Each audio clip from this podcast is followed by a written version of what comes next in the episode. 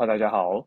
今天这一集呢，我们来聊一聊意大利这个产区。对于很多就是刚接触葡萄酒的朋友们来说呢，意大利的葡萄酒真的是很容易让人家觉得眼花缭乱。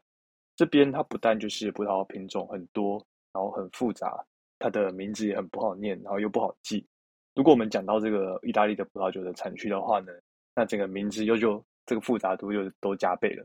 那所以呢，我们今天这一集呢，我们会开始来介绍意大利的这个产区。只是呢，我们一开始会先从就是比较容易理解，然后也比较没有那么多就是复杂的品种啊、产区名称的南意大利这边，我们来入门。就是如果有人呃常常会听到有人把这个意大利的形状比喻是一个长靴的形状，那如果是这样子的话呢，那南意大利它就位在这个长靴的鞋跟还有脚底的位置。南意大利这边呢，它因为比较南边嘛，所以它的气候其实就比较炎热。那这边呢，通常呃是会以这个几个红葡萄品种，像是呃阿里亚尼科，然后 Pimentino，还有 Negro Amaro 这几个就是呃呃品种所酿成，它的酒品的酒体会比较饱满。那它是以这个红葡萄酒为主。那不过呢，就像其他这个意大利的产区一样，很多其他的这个葡萄品种也都可以在南意大利这边被找到。例如就是，嗯，会有这种像是呃香水一样的这种芳香气味的这个 Fiano，或是种植在这个呃呃艾特纳火山的山坡上，然后可以酿出就是比较优雅风格的一些红葡萄品种。那我们今天这一集呢，我们就会开始来介绍，就是南意大利这边几个省份里面的几个重要的产区，包括呃坎帕尼亚，包括这个巴西利卡达，呃普利亚，还有这个西西里岛。那我们一开始呢，先从就是南意大利这边的它的气候，还有它葡萄的生长环境开始来介绍起。在南意大利这边呢，它其实是位在这个罗马，呃，这个城市它所在这个拉吉欧这个省份，然后一直呃延伸到这个整个国家意大利的最南部的一个部分。那它这边呢，也包含就是呃普利亚半岛，还有这个离岛的这个西西里岛。那南意大利这边呢，它的气候其实是很炎热的，然后它的内陆是干燥。但是呢，它在沿岸的地区呢，则是这种比较潮湿、啊湿热的这样的一个气候。那很多这个葡萄园呢，它都是呃种在这个亚平宁山脉的这个山坡上，因为它山坡上海拔比较高，所以这边的气温呢就会和平地相比，就比较没有那么的炎热，比较有办法来种这个葡萄。那位在这个普利亚半岛，它平地上的这个葡萄园，那它就可以透过，因为它比较靠近这个海边。所以呢，它就透过来自海洋的海风，然后可以稍稍的来降低，就是这边比较炎热的一个气温。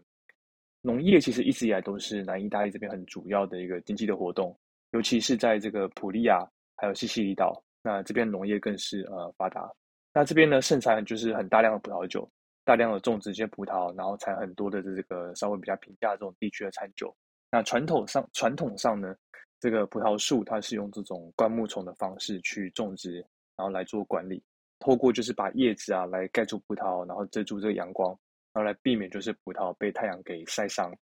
有一些这种老藤的葡萄树就很容易看到像是这种灌木丛的这种种种植的方式。不过呢，在现在比较流行的新种植的这种葡萄树呢，它比较常用的是像这种主蔓剪枝、主蔓整枝或是大棚管理的方式。那这样的种植方式呢，它可以让就是在平地上的葡萄园。它在采收的时候，可以用机械采收的方式来降低就是人力的成本。那这个方式呢，在普利亚半岛上面这个葡萄园会更为常见。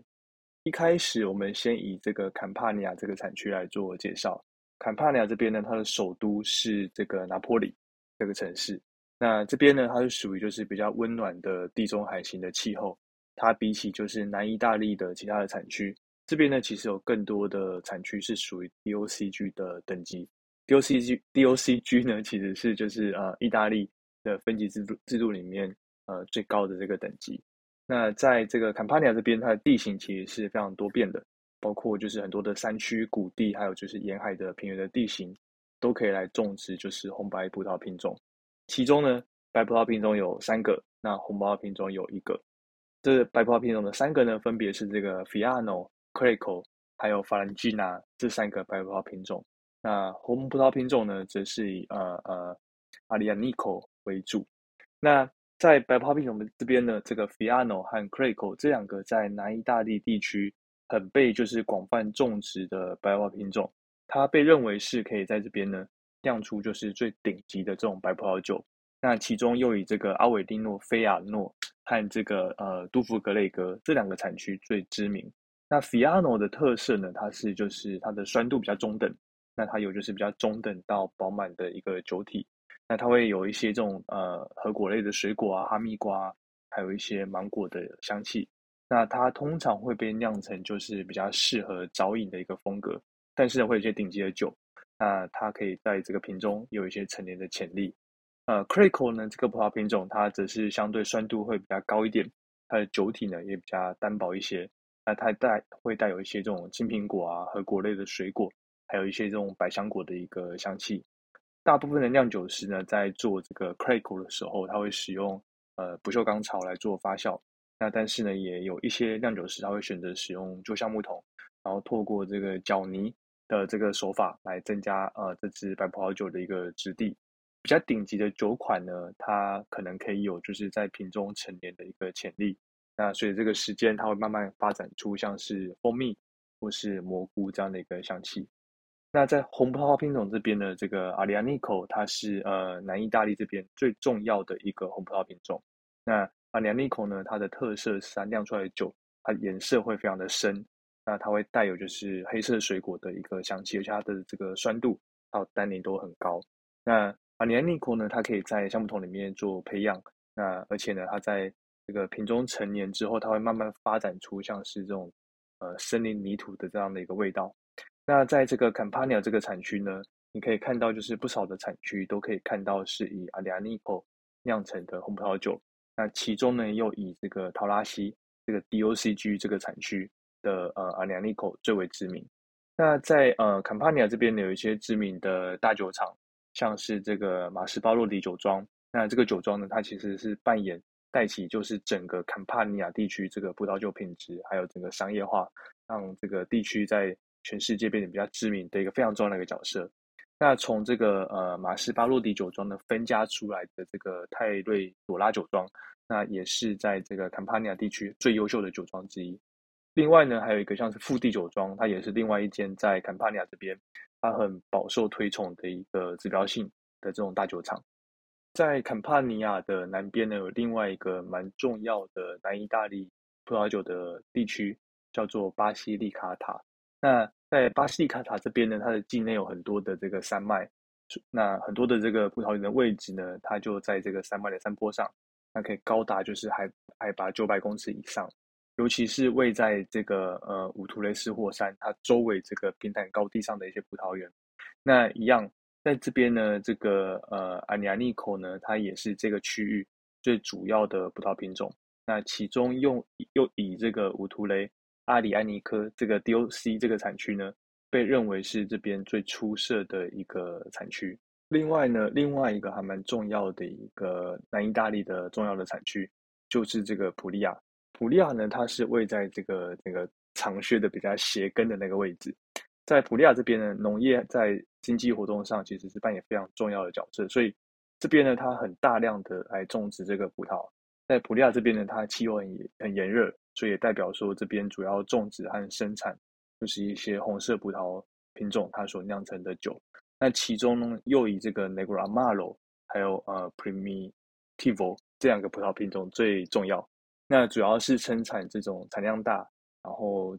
酿出来的酒相对比较简单，然后果香丰富，很适合早饮的这种普利亚 IGT 这种地区餐级呃地区餐酒等级的这个酒，在这个产量比较受到控制的条件下呢，雷果阿马罗呢，它也可以酿出就是品质比较好，然后带有这种烘烤过后的黑红色水果的香气，酒体比较饱满呐，然后带有这种中等的酸度和单宁。酒精浓度比较高的这样的一个酒款，那其中呢最著名的一个产区呢是这个所谓的呃萨利切萨伦蒂诺这个 DOC 这个产区。呃，另外呢一个很重要的红葡萄品种呢是这个 Primitivo。Primitivo 呢它和这个美国的 Zinfandel 其实是属于同一个葡萄品种，在普利亚这边它也可以生产就是很高品质的 Primitivo，那它会带有就是比较丰富的。成熟的这个莓果的一个香气，那它也可以有比较饱满的酒体，然后中等的酸度和单宁，还有就是比较高酒精的这样一个风格。再来呢，我们要介绍的是西西里岛这个产区。西西里岛它其实不在这个意大利的本岛。如果我们把这个意大利比喻成是一个长靴的话呢，西西里岛它其实是在这个脚尖外面的一个位置。那和这个普利亚一样，西西里这边呢，它的葡萄酒的产量也是非常大的，大部分呢是酿成这个 IGT 的这种地区餐酒。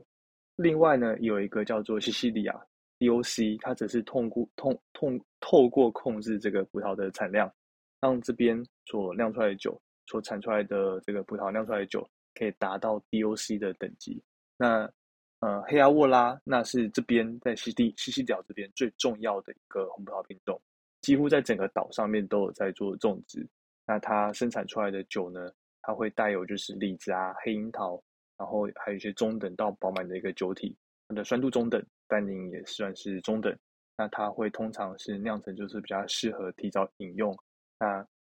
一些就是比较顶级的酒庄呢，它只是会透过呃生产，就是酒体比较集中，然后呃风格比较复杂的这样的一个酒款，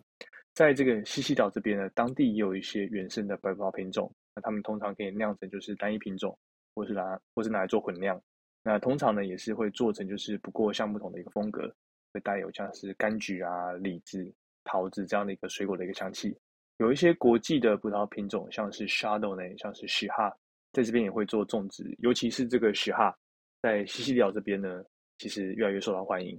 那在西西里岛这边，也是有一些比较小的产区，有一些岛上最好的酒呢，它是会来自于艾特纳这个 DOC 这边，相度就是呃海拔高度比较高，那种植低产量的这种老藤葡萄树，那其中呢又以这个红葡萄品种最为著名，像是这个呃马斯卡斯。奈奈莱洛和这个呃修斯奈莱洛，他们通常会一起来做这个混酿，它可以酿出就是这个风格比较优雅，带有一些红樱桃、蔓越莓、覆盆子，还有一些干燥的这种叶子的一个香气。那还有一些就是呃，那在瓶中陈年之后呢，这边的单宁这个酒呢，它的单宁会慢慢的变比较柔和，那发展出像是这种蘑菇的香气。那在这边呢，也可以生产就是呃品质还蛮高的这种白葡萄酒。通常会酿出就是一些带有柑橘的味道啊、矿物的风格、中等的酒体、高酸度的这样的一个酒款。那它通常是可以成年的，成年之后呢，它会慢慢发展出像是蜂蜜、蜂蜡的这样的一个香气。好，那以上呢就是我们今天这节内容。那今天这一集呢，其实因为这个我我的 麦克风不在我的身边，所以呢我是用这个 AirPod 来做录音的。那可能这个品质啊音质可能会有点比较不好一点点，那就是还请我们的听众大家就是多包涵。那意大利的葡萄酒其实是我自己就是还蛮推荐的，它不但价格通常都不会太贵，这边的酒款呢其实也都会还还蛮多元的。那主要还是因为这边就是气候比较多样，有蛮不一样的这种土壤的条件，主要是跟这个有关系。那建议呢，听了今天这一集之后呢，有兴趣的听众们可以去找一下就是南意大利的酒来尝试看看。今天这集内容呢，从资讯的链接里面，当然也可以找到我们今天这一些文章，你也可以来追踪我们的 IG 的账号。我每天早上都会在这个 Instagram 上面用 Story 的方式来出题目，让大家可以练习我们在 Podcast 里面所介绍的内容。所以呢，如果还没有追踪我们 IG 账号的话呢，也赶快追踪起来。如果想要支持我们节目的话，从这个我们资讯的链接就可以找到这个赞助的链接，你可以选择任何想要赞助的金额。如果喜欢我们的节目的话呢，也请分享给你对这个葡萄酒感兴趣的朋友，或是在 Apple Podcast 和 Spotify 给我们这个五星的评价。然后呢，就是也要注意，我们就是品酒不酗酒，喝酒不开车，开车不喝酒。另外呢，接下来的两个周末，我很有可能会呃停更两次。那主要呢是因为要又要出差，呃，这次呢是要去啊，还是要去韩国出差。那但是就是刚好会横跨两个周末。那在这边呢，先跟大家说声不好意思，就是如果最后是没办法录呃录 podcast 必须要停更的话呢，呃，先跟大家就是说声不好意思。好，那我们今天这集就这样子，我们下集见，拜拜。